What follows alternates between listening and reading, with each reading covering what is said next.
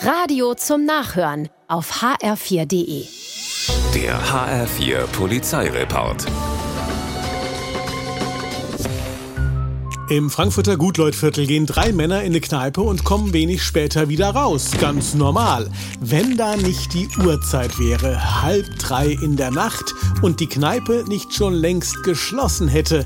Darüber wundern sich auch zwei Zivilbeamte, die alles mit ansehen. Die Handschellen klicken, denn die drei Kneipenbesucher sind Einbrecher, die auf frischer Tat ertappt werden.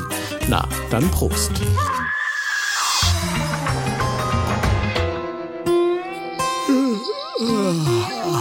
Gute Nacht, denkt sich ein 36-Jähriger in Firnheim um 0.50 Uhr und schlummert weg alles gut, wenn er nicht in seinem Auto sitzen würde, das mit laufendem Motor mitten auf der Friedrich-Ebert-Straße steht.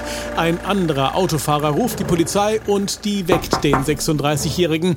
Er ist schlicht zu betrunken, um weiterfahren zu können.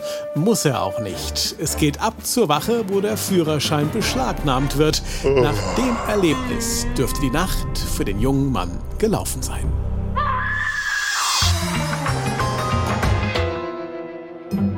Am Flughafen lässt ein 66-Jähriger seinen Koffer kurz aus den Augen, als Alarm geschlagen wird.